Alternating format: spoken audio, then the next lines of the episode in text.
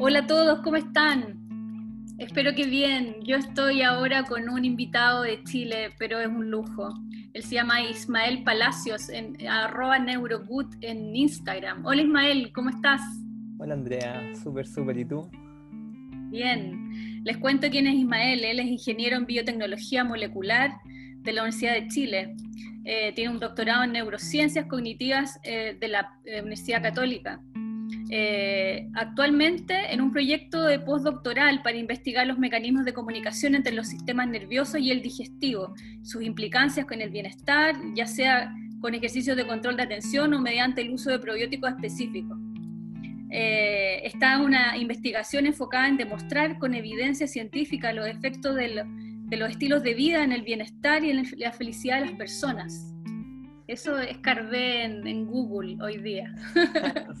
es, correcto, ¿no? Es correcto, sí, súper bien. Ismael, ¿cómo tú siempre escuchaba, escuchaba tu entrevista, tu, tu canal y, siempre partes con esta pregunta que ahora te voy a hacer. ¿Cómo, cómo te enamoraste de la, de la microbiota? ¿Cómo llegaste al, al microbioma? Sí, es una pregunta interesante. Yo, de hecho, a lo largo de, mi, de todo este tiempo que he hecho charlas y mis clases, es fundamental volver un poco a las raíces y, de hecho, eh, amigarme con la microbiota me ha ayudado fuertemente a eso, en términos también de conocer la evolución, conocer de dónde venimos. Y un poco este amor parte de mi background, de mi, de mi pregrado, que era súper biológico, bioquímica, biología, biología molecular, súper micro, ¿sí? Súper enfocado en el proceso, en el mecanismo. Y a mí siempre me interesó un poco lo más macro, ¿sí? Como la neurociencia, la conciencia, la mente. Entonces yo terminando mi pregrado, estaba como medio inconcluso, decía, chuta, en verdad me encanta saber los mecanismos, pero ¿cómo esto lo aplico a lo humano, como a algo más, más propio de nosotros, ¿no es cierto? Entonces ahí di el salto y me cambié, me metí a estudiar este doctorado en neurociencias cognitivas, que eso ya full humano. Entonces me pasé de la facultad de biología a la facultad de psicología, donde todo el proceso químico, metabólico, proceso biológico ya está, no se considera. O sea, se, se entiende, se, se, utiliza, pero no, eh, no, es, eh, no se puede estudiar, no es tan fácil en los muy. Y en ese momento yo dije, estaba en psicología, entonces puede ser chuta, pero todavía echo de menos la parte molecular, la parte, esta otra parte, ¿no es cierto? Y desde ese lugar eh, empezaron a surgir estas, esto fue como en 2012, 2013, por ahí, empezaron a surgir estas investigaciones nuevas que vinculaban la microbiota con eh, los procesos mentales o el funcionamiento del cuerpo, pero también del cerebro. Y ahí fue como, uh, esta es como la manera perfecta de unir estos dos mundos que me apasionan, como la psicología y la biología. Para mí, el brain gut, el eje cerebro-intestino-microbiota, es como la unión de los mundos, es como la unión de la conciencia con lo más biológico, con lo más purista de lo biológico, que es microorganismos que viven en una comunidad ecológica adentro de nosotros, como naturaleza y cognición así juntas. Claro. Ismael, pero antes de entrar a este tema, ¿tú podrías explicarnos qué es la microbiota? Sí, la microbiota es, se le, se, le llama microbiota a la comunidad de microorganismos que habitan en nuestro cuerpo o en algún ser vivo, ¿sí? Eh, o en algún lugar en verdad. Hay microbiota de plantas, de hongos, todos los animales tienen microbiota, ¿sí? Eh, siempre la evolución surgió en función de estas relaciones simbióticas, tal como el libro que me mostraba antes. Y la microbiota humana este grupo de microorganismos que incluyen bacterias, hongos, protozoos, virus y otros microorganismos, ¿sí? Y se dividen en distintos tipos de microbiota. Microbiota de la piel, por ejemplo, que son todos los microorganismos que tenemos en nuestra piel, ¿sí? Y microbiota de las mucosas en general, todas las mucosas, las mucosas sexuales, y la más importante que es la microbiota intestinal, ¿sí? Del tracto digestivo. O sea, tenemos microbiota en la boca, pero también tenemos a lo largo todo el tracto. El, más del 90% de la microbiota del cuerpo en general se eh, especifica en el colon, que es el lugar donde residen la mayor cantidad de estos microorganismos. O sea, la microbiota intestinal, Algunos hablan de que la microbiota intestinal, hablan como que el intestino es como el único órgano del cuerpo que no es humano, por, esta, por toda esta cantidad de, bacterias y microorganismos que la componen. ¿Es así o no? Sí, más que, más que el intestino, eh, lo que se piensa o lo, que se pensaba antes, investigaciones antiguas, era que había 10 veces más células bacterianas que humanas. Entonces nosotros decíamos, somos más bacteria que humanos si, si nos contabilizamos en función de las células que tenemos. Hoy en día se sabe que tenemos casi lo mismo. Tenemos 48 billones de, células de microorganismos y 37 billones de células humanas. Es como un radio de 1 a 1,3. Es súper específico. Y claro, e, eso te entra a decir como qué tanto soy yo, como qué tanto yo dependo de mis procesos. Lo que sí se sabe es que eh, tenemos más, 100 veces más genes bacterianos que humanos. Entonces imagínate eh, eh, entender eso. El 1% de nuestros procesos o el 1% de todo nuestro genoma es en verdad un microbioma. claro. Claro.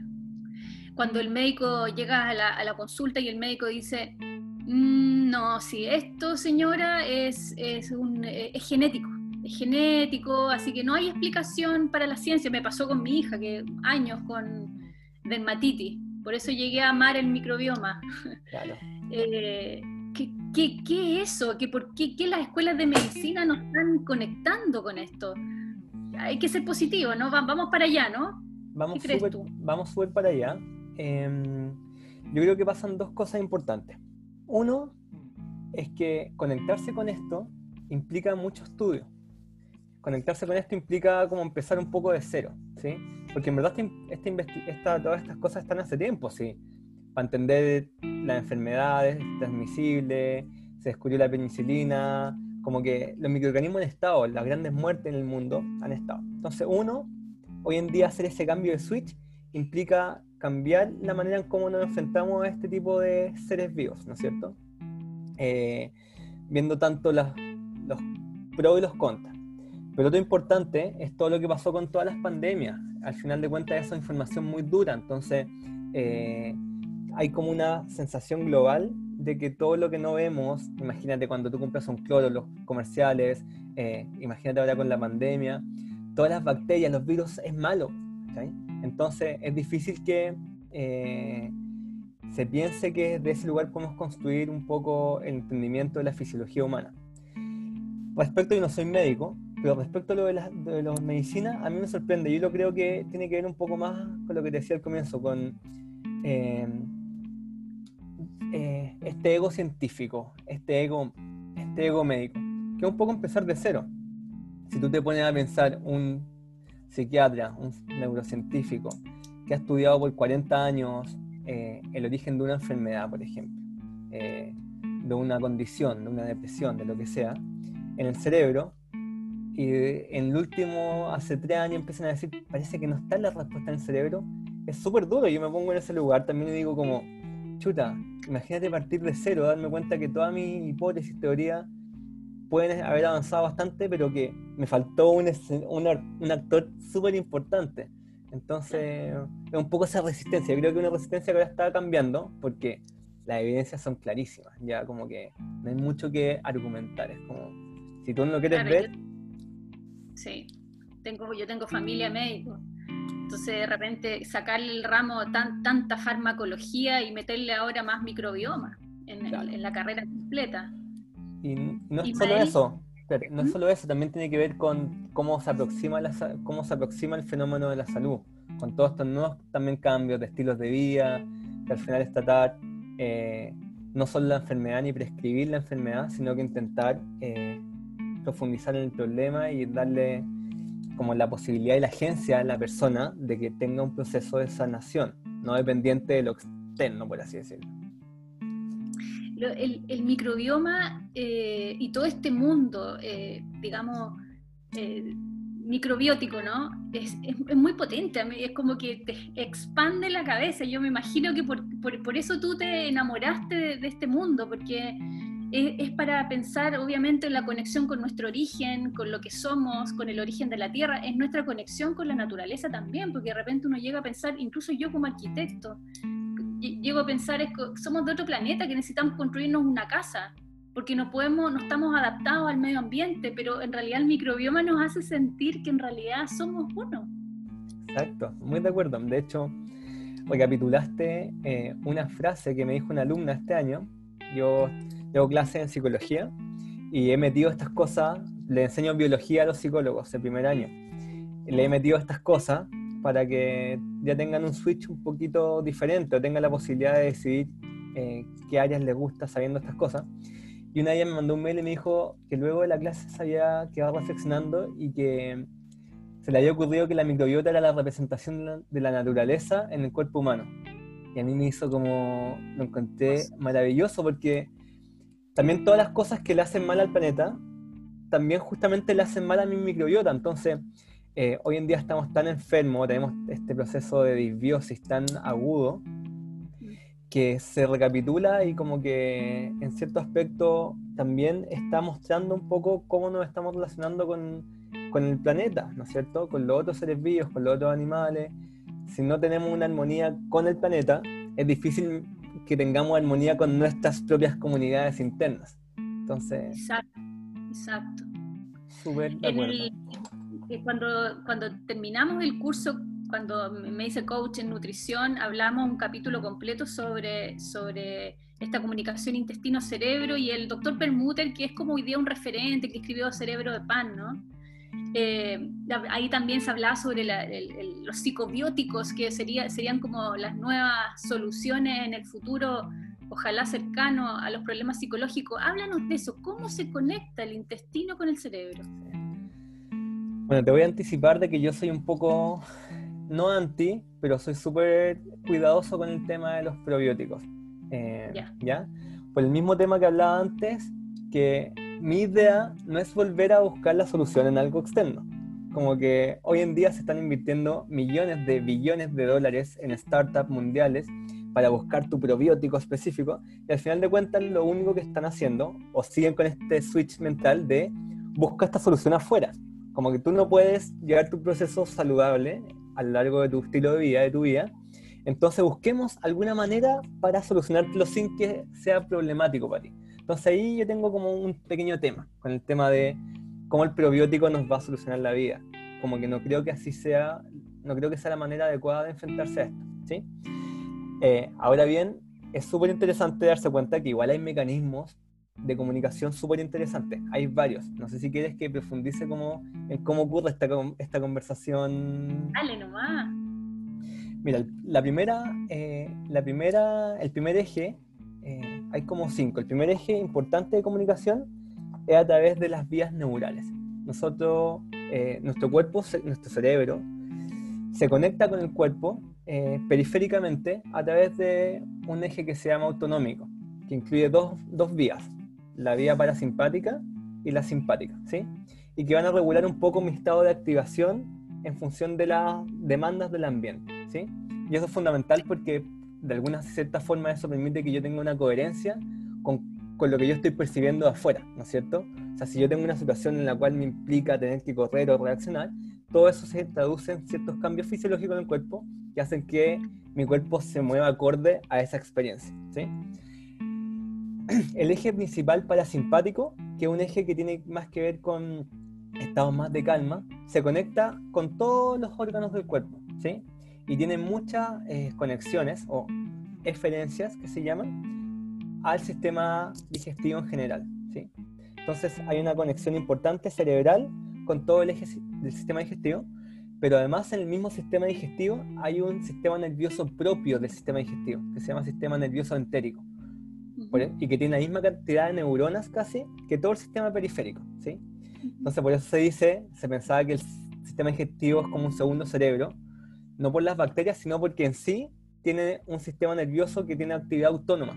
De hecho, ese sistema nervioso en muchas de sus funciones, el entérico, no depende directamente de las influencias del sistema nervioso central, del cerebro, sino que él mismo puede eh, tener su actividad propia, ¿ya? Entonces existe una comunicación súper directa entre todo lo que pasa en mi intestino y cómo eso se le está informando al cerebro. ¿sí? Entonces, y eso es a través de este eje parasimpático, sistema entérico, y el, como le llamamos al sistema parasimpático, la principal vía es este nervio vago. No sé si has escuchado el nervio vago. Sí, sí, muy importante.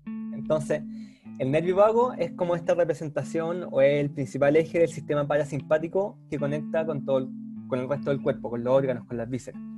Entonces, esta primera comunicación ya está súper descrita. De hecho, se sabe que hay células eh, intestinales de las células eh, enterocitos que comunican y generan a través de una sinapsis comunicación directa eh, con eh, lugares del cerebro. Si estamos hablando del orden de los milisegundos, o sea, cosas muy rápidas. ¿sí? De hecho, unos investigadores con los que yo he tenido la oportunidad de colaborar y trabajar, describieron de que la actividad oscilatoria del, sistema gástrico eh, regula la actividad cerebral. Es decir, las oscilaciones gástricas están controlando, se están acoplando con las señales cerebrales oscilatorias. Entonces eso te habla de que hay una comunicación súper estrecha y rápida. Probablemente el cuerpo le está diciendo constantemente cosas al cerebro, particularmente el sistema digestivo. Y sabemos que todo el funcionamiento de estas células depende fuertemente de la microbiota. Entonces es imposible pensar que la microbiota no esté efectuando o comunicándole el estado interno del cuerpo de manera directísima del orden de los milisegundos al cerebro. Entonces ese es el primer eje, como el eje directo neural. ¿sí? Perfecto. Segundo eje es un eje que es más top-down, que le llamamos todo esto, eh, nosotros como en ciencia llamamos estas influencias del cuerpo hacia el cerebro, bottom-up, influencia del cerebro para el cuerpo, influencias más top-down. El eje del estrés es una influencia súper importante. ¿Por qué? Porque el sistema digestivo tiene, un, tiene o está plagado de receptores para las moléculas del estrés. Entonces, todo lo que le pase, eh, todo lo que tú percibas que se traduzca en una respuesta de estrés, va a afectar directa y fuertemente todo el funcionamiento del sistema digestivo. Y eso, de, su misma forma, va a también generar un efecto directo a través de estas vías neurales, ¿no es cierto? Ahora tenemos el nervio vago, el eje del estrés, eh, el metabolismo de los neurotransmisores, no sé si has escuchado que también dicen que el 90%, no sé cuánto, de la serotonina se produce en el sistema digestivo y no en el cerebro. Bueno, eso es real. Ahora sabemos que esa serotonina que se produce en el sistema digestivo no puede llegar al cerebro. ¿sí? Eh, es una serotonina que se queda generando funciones en, el cuerpo, pero eso es importante también porque desde el lugar donde se, se genera la serotonina, que es el triptófano, ese sí puede atravesar el cerebro. Entonces la cantidad de triptófano que yo tenga en el cerebro depende de cuánto se procese en el sistema digestivo, ¿no es cierto? Entonces no solo serotonina, sino que GABA, dopamina, glutamato, son importantes neurotransmisores que generan funciones en el cuerpo, se están regulando su cantidad en el sistema digestivo. ¿ya? Y eso tiene que ver fuertemente con todos los estados relacionados con eh, la activación del cuerpo, con los procesos de recompensa, con la regulación emocional, con eh, el mood en general, con el estado de ánimo. Todo ese, ese tipo de moléculas neuromoduladores están regulando esos procesos. Entonces, si la cantidad de esas moléculas se regula en el sistema digestivo, entonces es, de, eh, es bastante lógico pensar de que alguna influencia van a tener, ¿no es cierto? Piensa que tú cuando tomas un antidepresivo, lo que haces es aumentar los niveles de serotonina, la mayoría de los antidepresivos. Cuando tú tomas un ansiolítico, lo que hace es aumentar esta, em, o modificar los, niveles de GABA, que es otro neurotransmisor. Gran parte de esos neurotransmisores se metabolizan o se regula su cantidad en el sistema digestivo. Entonces uno dice, bueno, podría ser que de alguna forma eh, modificando la naturaleza o la actividad de, estas, eh, de estos microorganismos, podamos efectuar o llevar a cabo procesos antidepresivos similares a la de un fármaco, ¿no es cierto? Entonces, esa otra vía. La cuarta vía es eh, la regulación del sistema inmune. No sé si tú sabes, pero, o si em, había escuchado, que todo el tubo digestivo es como si fuera afuera del cuerpo, ¿sí? O sea, entra el tubo por la boca, entran cosas por la boca y un tubo hueco que termina saliendo en el ano. Sí y es afuera. Entonces, yo tengo afuera que nuestras barreras inmunológicas están en la piel, una barrera física súper importante, pero tiene que haber una barrera súper importante en este tubo, ¿no es cierto? Entonces, todo el tubo digestivo está rodeado de células inmunológicas, ¿sí? Que van a regular este intercambio de cosas que pasan entre afuera, dentro del tubo, y la sangre y los distintos fluidos del cuerpo. Entonces, fundamental, hay una conversación muy importante entre este sistema inmune y lo que pasa en el sistema digestivo. Ahora, ¿qué tiene que ver esto con el cerebro? Que si tú te pones a pensar cuál es nuestra función como seres vivos, eh, la más básica es sobrevivir, ¿no es cierto? Sobrevivir y ir a procrear hasta una nueva generación, ¿no es cierto? Como seres vivos es nuestra función. Entonces el cerebro tiene que tener una conversación muy directa, y la tiene, con nuestro sistema inmune, porque eso permite que mi sistema inmune se prepare para luchar. El sistema inmune es el que está preparado para enfrentar ciertos eh, eventos eh, del exteriores, químicos, pero también físicos y también psicológicos. El sistema inmune se prende, ya se sabe, ya lo sabemos. El sistema inmune se prende cuando uno está estresado, se prende cuando uno anticipa una situación problemática. El sistema inmune se activa. Entonces, eh, gran parte de la regulación del sistema inmune está mediada por lo que pasa en la guatita, ¿sí? Y en los intestinos. Entonces, esa es la cuarta relación. Dale significa que, por ejemplo, una persona que toma antidepresivo, que está diagnosticada por su psiquiatra, ¿no? Eh, estos receptores en el fondo tratan de regular y genera obviamente una respuesta en su sistema digestivo, su microbioma. Eso se sabe, de hecho hay un, hay un artículo súper lindo que se llama como antidepresivos, antimicrobianos o los dos. Ya se sabe que los antidepresivos también generan un efecto en la microbiota.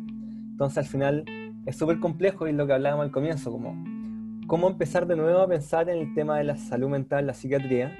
Y yo sé que para muchos psiquiatras que están que ya están consolidados, esto, sobre todo si me escuchan hablar a mí, que soy un cabro joven, no sé, dirán como, esto es una moda o quizá no hay investigación o es súper irresponsable lo que él dice, qué sé yo. Pero de cierta forma, hoy en día tenemos evidencia que estos fármacos modulan la actividad de las bacterias y sabemos que entonces esa modulación genera que estas bacterias generen los efectos contrarios arriba, entonces al final de cuentas está generando un círculo vicioso. Y cómo eso se incluye en nuevas terapias, en nuevos tratamientos. Bueno, la idea es que, hay que estamos partiendo, hay que empezar a investigar y, y cada vez hay más evidencias, ¿sí? Entonces... Y por otro lado, y por otro lado, por ejemplo, una persona que tiene, digamos, eh, un estilo de vida, digamos, más dañino hacia sí mismo, puede generarse una depresión producto de todo este sistema, eh, digamos, en, no, no en, en, simbiosis, digamos, en disbiosis, ¿no? Exacto.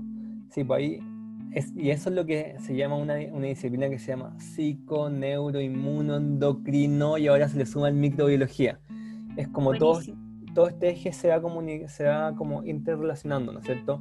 Se sabe que estrés crónico, en pensamientos de tal forma, ansiedad, generan aumento de ciertas moléculas, cortisol y otras, y otras hormonas.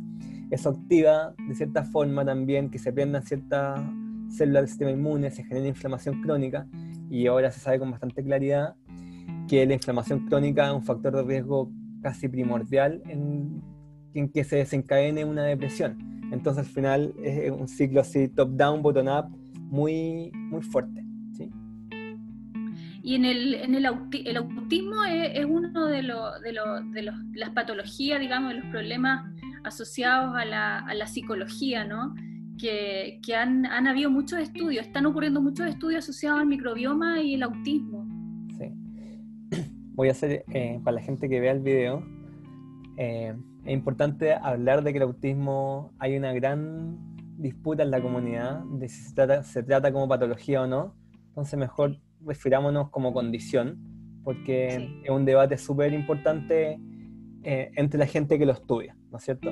Eh, entonces no podemos hablar de cura del autismo porque en verdad no hay nada que curar aparentemente, sino que eh, simplemente poder enfrentarse o mejorar algunos síntomas o que aquellos niños que tienen autismo puedan tener como cambiar sus funcionalidades y cosas de ese tipo. Hay muchas investigaciones, eh, la mayoría en modelos animales y algunas súper revolucionarias a mi parecer en humanos, principalmente una que del 2017, en la cual hicieron trasplante fecal de niños sin autismo a niños con autismo. ¿sí? Básicamente lo que hacen es buscar niños, niñas, que tengan características similares de edad, de, de dieta, etc. Le toman sus heces eso se procesa de una cierta forma y luego eso se trasplanta al niño eh, que tiene autismo. El trasplante, previo al trasplante, se le hace un tratamiento eh, eh, fuerte con antibióticos para eh, matar la microbiota y dejarlo más bien estéril, ¿sí? Lo más posible. Luego entonces se trasplanta esa microbiota, que puede ser por una coloscopía o incluso por cápsulas, hay distintos mecanismos.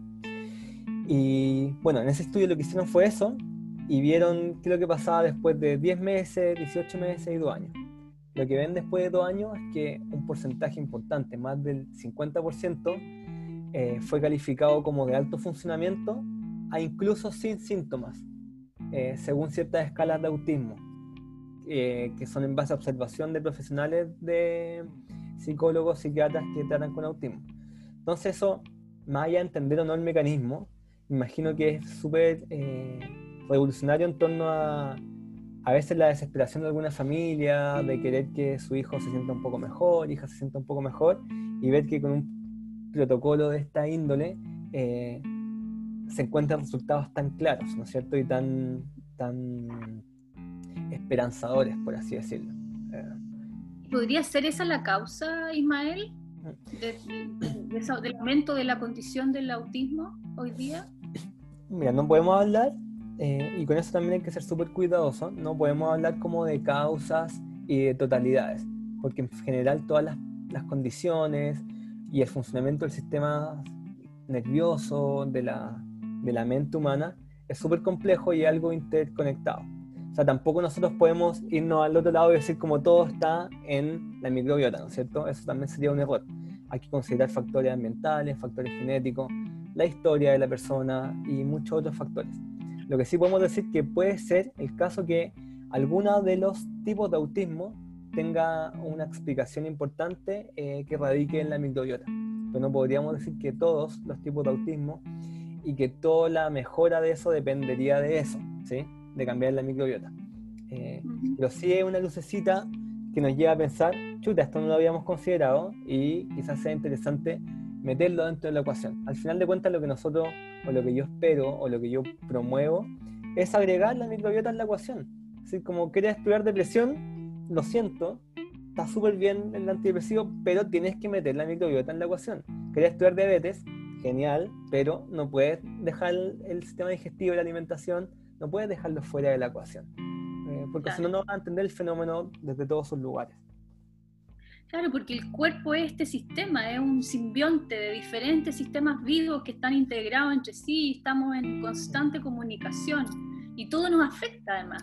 Exacto. De hecho, Lynn Margulis, en su teoría endosimbiótica, que explica el surgimiento de ciertas células más avanzadas, que, o sea, ciertas células que tenían otras funcionalidades, ella dice que en verdad que, eh, el que sobrevive son los que asocian, los que se asocian, los que pueden generar eh, colaboración, las especies que pueden asociarse y generar colaboración.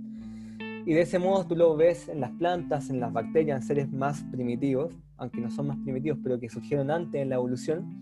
Eh, aquellos, seres, aquellos seres vivos que se asociaban tenían mayor probabilidad de enfrentarse a cambios ambientales, al final de cuentas. Es un ser vivo más preparado. Y lo mismo pasa con nosotros, imagínate, si yo fuera solo humano, o sea, ni un ser, o sea, desde las ratitas eh, y otros seres vivos, otros animales, no sobreviven sin sus bacterias.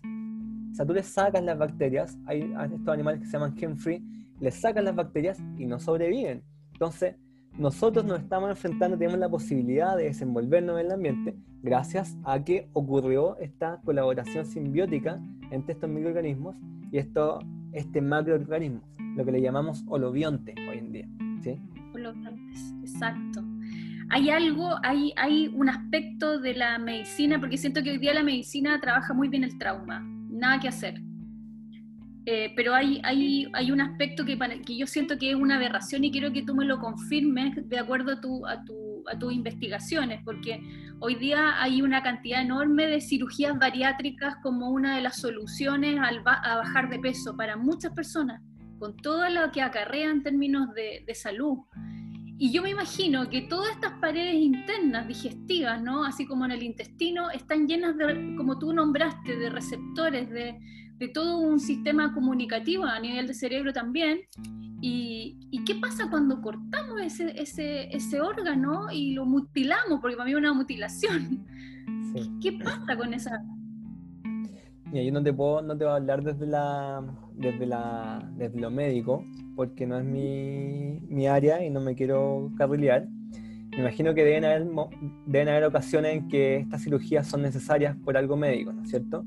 Eh, ahora bien, cuando se trata, eh, se utiliza para bajar de peso, yo claro, estoy muy de acuerdo contigo que eh, caemos en un lugar de, irresponsabilidad importante porque nuevamente estamos atacando el síntoma, pero no estamos atacando el problema.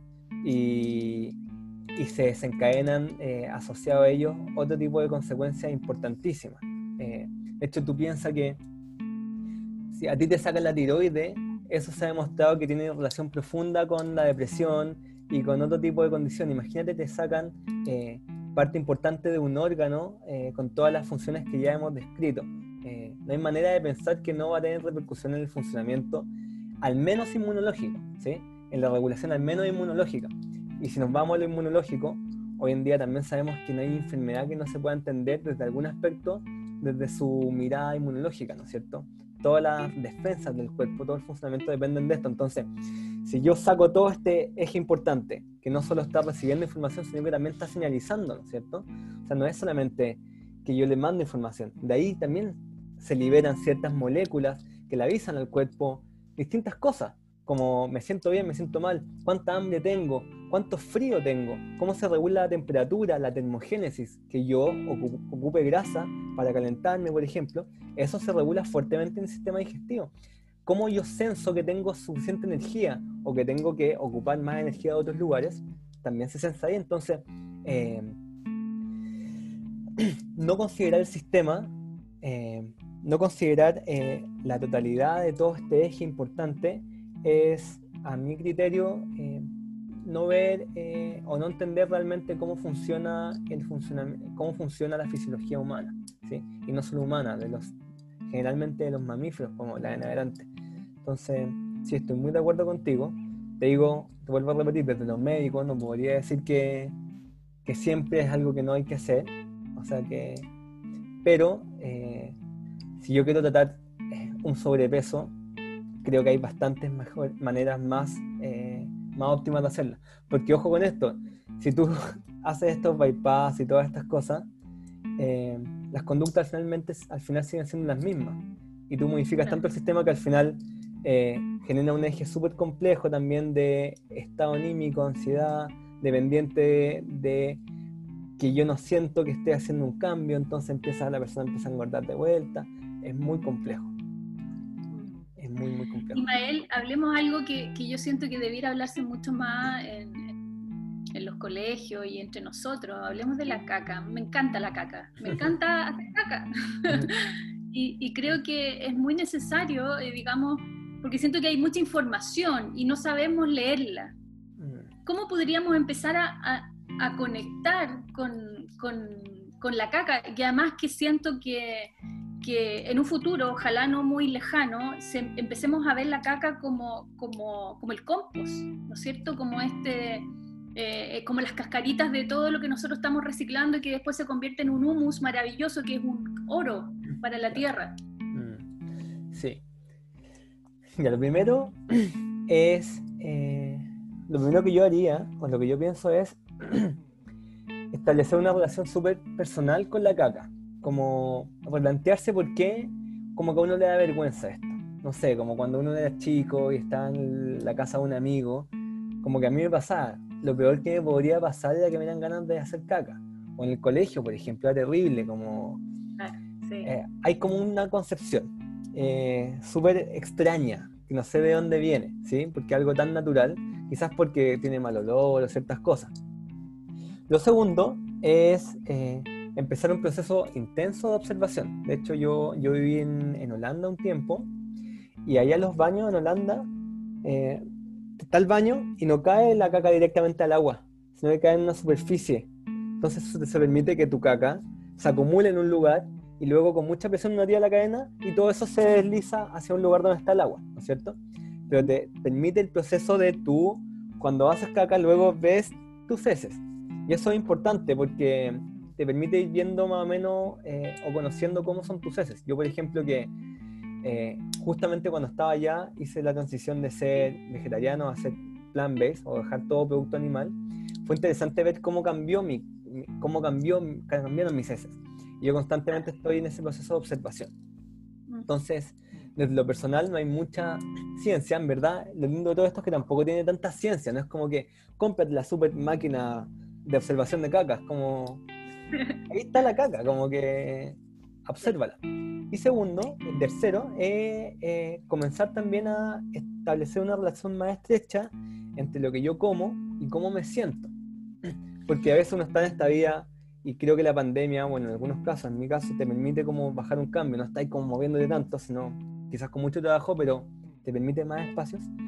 Eh, esto te permite tú poder eh, alimentarte y ir sintiendo qué sientes, cómo te vas sintiendo, cómo, cómo te cambias, si vas cuántas veces vas al baño al día, si vas al, baño después de comer ciertos alimentos. Eso te puede empezar a dar claves de eh, el funcionamiento. Hay ciertos patrones claves que uno tiene que tener en consideración, como que la caca no debería cambiar dolor tan drásticamente, por ejemplo. La caca no debería cambiar de forma tan drásticamente. Uno no debería ir tantas veces al baño, o sea, ir tres veces, cuatro veces ya podría ser, pero si uno está yendo seis, siete veces, no es, algo adecuado. Uno no debería no ir al baño, o sea, si llevas dos días, eso se sabe, eso está claro, pero es interesante eh, que uno empiece a, a, tomarlo como rutina esta observación, ¿sí? Poco te lo enseñan. O, sentarte con un pisito en el baño para hacer en una posición más squat, para, para evacuar mejor. Tantas cosas que nos enseñan. Sí, eso no se, no se enseña. Y, y, claro, como que lo que se enseña es lo contrario, que la caca es asquerosa, que las bacterias son malas, o sea, eh, que hay que limpiar todo, que hay que estar súper limpio. Eh, en verdad súper lindo esto de la caca, porque como te decía al comienzo, es una, es una es como una, un cambio de mentalidad y un golpe al ego a los científicos, como disculpa, no está, la respuesta no está en el magnífico cerebro, está en la caca. Y aceptemos eso. O sea, en un futuro cercano yo me imagino que quienes cuidan su microbioma de acuerdo a su alimentación y su estilo de vida, ¿no? Su caca va a ser un oro, va a ser de verdad bancos de caca donde vamos a poder sanar a otros. Exacto, ya hay bancos de caca. De hecho, hay bancos de ese. Hay una empresa en Canadá que se llama. Em, ¿Cómo se llama? Se me olvidó el nombre. Después lo puedo postear. Eh, y claro, a ti te piden el. Tú vas, das tu caca, te pagan como 50 dólares, creo, por tu caca y la procesan y obviamente hacen una serie de estudios. De hecho, hoy en día es súper complejo el tema de los trasplantes fecales porque eh, hay caca, hay COVID en, las heces. Entonces, como todo este proceso activo de trasplante fecal está súper, eh, está siendo súper riguroso hoy en día por el tema de, contagiar algún virus u otra, o alguna molécula que pueda ser problemática, ¿no es cierto? Eh, entonces, claro, como tú dices, yo también creo, yo creo que va a ser un oro. Y lo más lindo de todo es que depende de que sea local, porque la caca del que vive en Finlandia, no sé si le sirve al chileno, ¿cachai? Claro. La caca del, del, del hindú, del marroquí, no le sirve al argentino. Quizás entre argentinos y chilenos podamos compartir un poco, pero en verdad son cosas que tienen que hacerse localmente. Que no puede llegar la nacional gringa y decirte como nosotros, no, necesitamos caca chilena para curar enfermedades chilenas, porque toda la microbiota depende de la, latitud, de la alimentación, la temperatura, de, de todos los factores propios de este lugar. Entonces... Eh, Ismael, tú no eres, digamos, tan amigo de, los probióticos, eh, nos nombraste en el fondo es porque finalmente no hay, digamos, una receta, porque finalmente nuestro sistema, yo, mi sistema microbiano es muy distinto al tuyo y al de mi hija. ¿Es, por eso? Mira, uno, lo primero es porque humildemente, humildemente reconozco que hay una disputa de, peces gordos al respecto. Entonces, me parece súper eh, irresponsable de mi parte eh, obviar que está la Sociedad de Gastroenterología Americana eh, en una disputa gigantesca con la Sociedad de Probióticos y Prebióticos, debatiendo de si los probióticos sirven o no. Como quién soy yo para decir, no, si los probióticos son increíbles, si están los expertos del mundo debatiendo de esto. ¿sí? Eh, eso por un lado. Por otro lado, es porque nuevamente la industria ha llevado a un, a un misunderstanding, como una mala eh, entendimiento de lo que es un probiótico. ¿sí? Un probiótico surge como, eh, como una alternativa a través de la biología molecular, la microbiología, para solucionar algún problema, ¿no es cierto?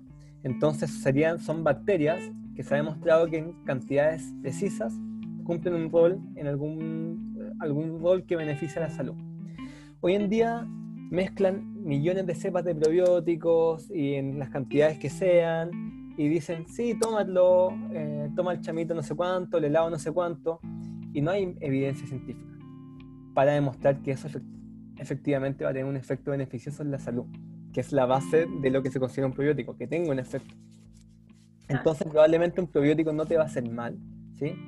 Pero eh, lo que se, se, sabe harto hoy en día que eh, es como un botar un poco la plata, porque, porque no te va a hacer nada.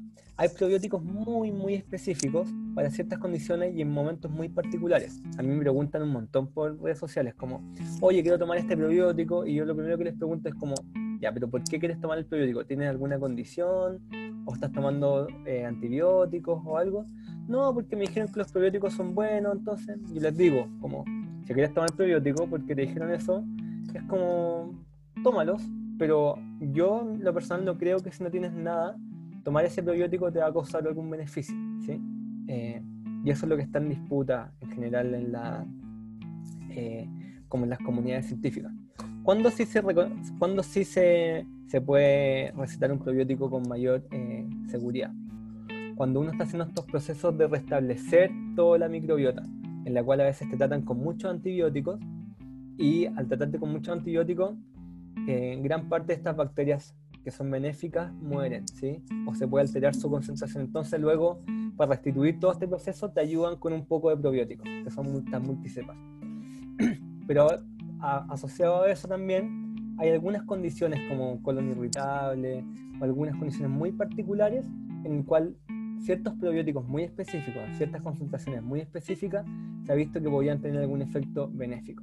Pero no es como cualquier probiótico siempre para cualquier cosa. Como que es como también un antidepresivo, como que solo que se trata. ¿Cómo? Además, si no cambiaste los estilos de vida, no sacas nada con tomar probióticos y sigues consumiendo lácteos, azúcares, etc. Exacto. Yo, por ejemplo, en mi investigación voy a ocupar un probiótico, que es el único probiótico que ha sido demostrado o que está como en vías de, no, ya fue demostrado y está aceptado como probiótico que afecta en la salud mental, como en el mood, en la ansiedad, en el estrés. Y yo lo voy a ocupar en mi investigación para seguir verificando su efecto. Em, ¿Y esas cuáles son esas cepas que tú son dos, que son... Son dos cepas particulares. Una que se llama Lactobacillus acidophilus R75, porque hay que entender que está la cepa, porque son las, las cepas bacterianas, pero está la especie bacteriana y la cepa. La especie es ah, lactobacillus, acidófilos, lactobacillus helvéticos, hay varios, ¿sí? Pero hay distintas cepas, ¿cierto? Mm. Y cuando uno hace investigación, lo que se prueba en investigación es específicamente una cepa, que puede no tener los mismos efectos que otras cepas. Está Lactobacillus acidophilus R75, que es del laboratorio Russell 75, pero hay otras que tienen otros números de otros laboratorios que no significa que tengan el mismo efecto, que no son exactamente la misma cepa. Entonces el que yo ocupo es este Lactobacillus acidophilus o el Beticus R65 y un Bifidobacterium longum R, también de Russell 125. ¿sí? Entonces, eh, se ha demostrado que esta mezcla, estos dos juntos, porque también hay que pensar otra cosa, lo que hacen muchas empresas farmacéuticas o de probióticos, es que se demostró que probiótico 1 genera esto, probiótico 2 genera esto, probiótico 3 genera esto, y mezclan los tres probióticos y dicen, ah, entonces, como estamos mezclando estos tres, esperamos tener estos tres efectos. Pero olvidamos que estos son seres vivos, eh, que quizás juntos se inhiben el otro, no sabemos. Entonces eso para mí es súper complejo, como tratar condiciones particulares con estos probióticos. Ahora bien, cuando queremos restablecer como todo el, sistema, ahí podemos decir ya, tirémosle como una ayuda, le tiramos 10 cepas distintas que sabemos que están y van a contribuir a que esto se repoble. Pero si yo tengo una condición muy particular y le tiro esta multicepa, estáis tirándole como una cuestión con los ojos tapados, no tenéis ni idea de lo que pasa. Y por ahí escuché en uno de tu IGTV que tú hablabas de que los, los alimentos fermentados no podríamos nombrar que son alimentos probióticos, la kombucha, el kefir, el chucrut, la kimchi. Es que ahí, bueno, yo tengo una deformación científica, ¿ya? Que, y como también súper, quizá un poco estructurada. Si nos, si nos como acotamos a la definición, no se considera probiótico, porque para que sea probiótico tenemos que saber exactamente lo que hay y en qué concentraciones yo sé que va a generar un efecto benéfico para la salud, ¿sí? Entonces, es imposible, porque son vivos, pues, están vivos y están Exacto, pero en los probióticos, en las cápsulas, por ejemplo, yo tengo acá las cápsulas de mi probiótico, es un polvito específico que está adormecido y que luego al comérmelo eh, se rompe toda la cápsula y se activan con los jugos gástricos y sabemos la concentración específica de bacterias que hay. Y generalmente los probióticos tienen eso. Pero la kombucha, el chucrut, o sea, el sauerkraut, el kefir, no tengo idea. Lo que no significa, que, no, sean buenos. Me empecé a escuchar. Te escucho, te escucho bien. Sí, pero me escucho yo como... Ah, ahí, ahí paró. Que me estaba escuchando como con eco. ya. Eh, eso no significa que no tengan efectos buenos para la salud o que no puedan tener un efecto probiótico, ¿sí? pero cuando dicen como, no sé, yo tengo una empresa familiar de kombucha, y no me atrevo a decir que es una bebida probiótica porque realmente no sé lo que tiene y no sé si efectivamente con esas concentraciones hace algo benéfico en la salud por esas bacterias. Ahora bien, sé que es bueno para la salud por un montón de otras propiedades. Tiene un montón de otros metabolitos, ácidos grasos, polifenoles, como los nutrientes están mucho más biodisponibles. Entonces, es como yo hago, no sé si me mareo mucho haciendo esta distinción de que el probiótico en sí, Es, un, es un suplemento específico para ciertas condiciones. Y el chucrut y todo esto que estamos hablando son maneras súper increíbles de tener como efectos benéficos en la microbiota, sin saber mucho qué es lo que hacen o qué es lo que pasa ahí. De acuerdo a, toda tu investigación, esto yo se lo pregunté el otro día a un argentino que es un experto en alimentación que lleva 20 años investigando y ha pasado por todo él mismo, explorándose en, todas las dietas. Entonces le dije, ¿qué, cuál sientes tú como, como si miramos al ser humano, al ser humano como esta especie, ¿no? que tiene este sistema digestivo, que tiene esta forma, su actividad, etcétera? ¿Cuál es la alimentación del ser humano? ¿Qué me podrías decir tú? Pensando en el ser humano o como pensando también en la microbiota? O como todo, lo que somos, este ser o los simbiontes. Em, yo diría que es la alimentación basada en plantas ¿sí? y granos enteros. No me, cae, no me cae mucha duda de eso. Lo que no significa que en algún momento de nuestra historia evolutiva hayamos tenido que comer carne y eso haya sido importante. Pero ahora ya está bastante demostrado que no necesitamos ni un producto animal eh, para un buen funcionamiento. Lo que también es distinto a ser vegano extremo y tomar Coca-Cola y comer papas fritas todo el día. ¿sí? Pues lo que nosotros promovemos con la alimentación basada en planta y granos enteros es eh, una alimentación que, que es saludable, o sea que es lo que la evidencia ha demostrado que es lo más saludable para un montón de enfermedades. La diabetes, la enfermedad cardíaca, el cáncer, también la enfermedad cerebral. Hoy en día hay una sociedad que se llama Nutritional Psychiatry, que promueven que la dieta mediterránea, que es la más es lo, similar a la dieta basada en planta, es la mejor dieta para la salud mental también. ¿sí? Entonces, eh, yo apostaría 100% por eso, eh, por la dieta alimentación basada en plantas. ¿sí? Em, sí, eso. Te quiero preguntar ahora, si es basada en planta, eh, ¿qué pasa de acuerdo a todas a las cepas, digamos, que son nuestro microbioma saludable, ¿no? El que potencia toda esta, esta, salud integral. Eh, también se alimenta de, nuestra alimentación basada en plantas, pero cocida, igual sirve. déjame decirte una cosa antes de eso, eh, que también hay que considerar que, que no es posible entender al ser humano eh, fuera de su contexto y de su ambiente, ¿no es cierto? Entonces, esto te estoy diciendo yo, eh, una persona de ciudad que vive acá en Santiago y que tiene ciertos hábitos, ¿sí?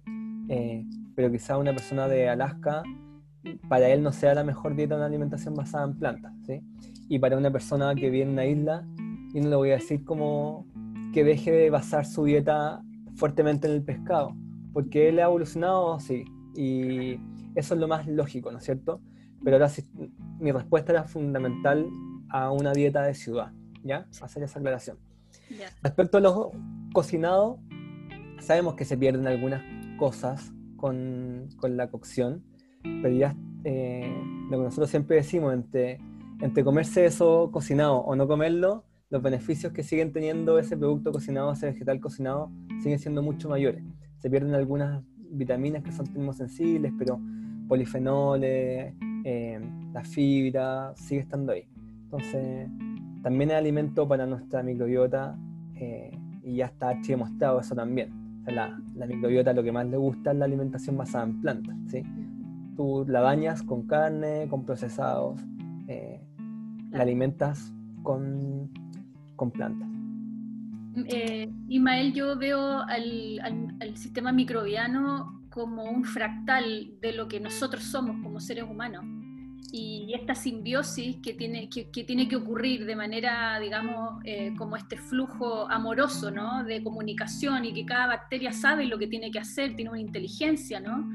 Y, y, cómo se comunican entre sí es lo que también nosotros tenemos que hacer a nivel fractal, ¿no?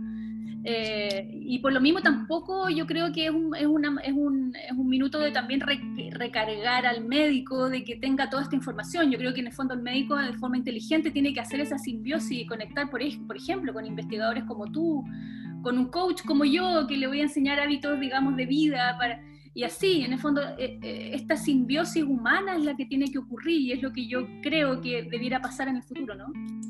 Sí, estoy muy de acuerdo. Como que hay tanta investigación de que uno se queda chico, es imposible hacerlo por, uno mismo, ¿sí?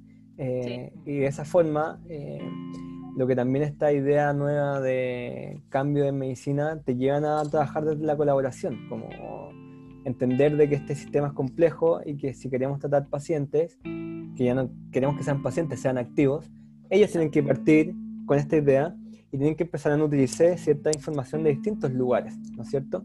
Al final el el médico también se transforma en un coach que tiene cierta, cierta expertise, pero va caminando al, y va guiando al paciente, al activo, a la gente, a la gente le llamamos nosotros. Em, entonces sí, estoy muy de acuerdo que, y es muy lindo pensarlo de esa manera también, como que yo siempre en mis clases las parto un poco yendo lo más evolutivo, porque si nos vamos a cómo funciona el planeta o cómo funcionan las relaciones, es así, es así, van colaborando. Y tiene una inteligencia súper interesante de que si una de las partes que está interactuando deja de interactuar adecuadamente o no adecuadamente, no le pongamos ninguna etiqueta, pero deja de interactuar como solía interactuar, va a generar todo un cambio en la otra comunidad, ¿no es cierto? Entonces mí me pasa, esta, esta microbiota evolucionó conmigo y yo le empiezo a cambiar la dieta y las bacterias van a seguir estando las bacterias no se van a morir, así como, oh, pucha, me mato. No, lo que pasa es que empiezan a crecer ciertas bacterias y como en otras cosas y generan otros, otros compuestos que el cuerpo no está acostumbrado a procesar de buena manera, entonces se traduce en enfermedad. Entonces, esto es toda una cosa de equilibrios, de conversaciones, como tú muy bien lo dijiste, de regulaciones. Y además que hay bacterias así eh, a nivel del medio ambiente que son capaces de procesar, no sé, hay unas que, que, ayudan a procesar el plástico, algunos químicos. Yo siento que ahí está de verdad en todas las áreas eh, importantes para salvar el planeta las bacterias. Sin duda. Imagínate que las bacterias eh, surgieron hace 3.000 millones, 3.500 millones de años. Nosotros hace súper poquito, 80.000 años. Si nosotros pusiéramos como hiciéramos un calendario, ¿ya? Y toda la historia de, de la vida era todo, es todo el 2020, ¿sí? Las bacterias surgieron el primero de enero y el humano recién surgió el 31 de diciembre a las 11 y media de la noche. Imagínate. Llevamos media horita, como ni siquiera si hoy día es 31 no hubiéramos aparecido todavía, ser humano, ¿no es cierto? El Homo sapiens, nuestro más cercano, apareció como, o sea, el, el Australopithecus apareció como a las 2 y media del día. Como si pusiéramos todo eso en, un, en un calendario. Entonces, ¿cómo nosotros vamos a pensar de que ellas no tienen ninguna función primordial en todo? Si nosotros vemos como los árboles filogenéticos, que son como estos árboles que dividen las especies, eh, todas las ramas, al final de cuentas, la mayoría de las ramas son pura diversidad de bacterias, de microorganismos.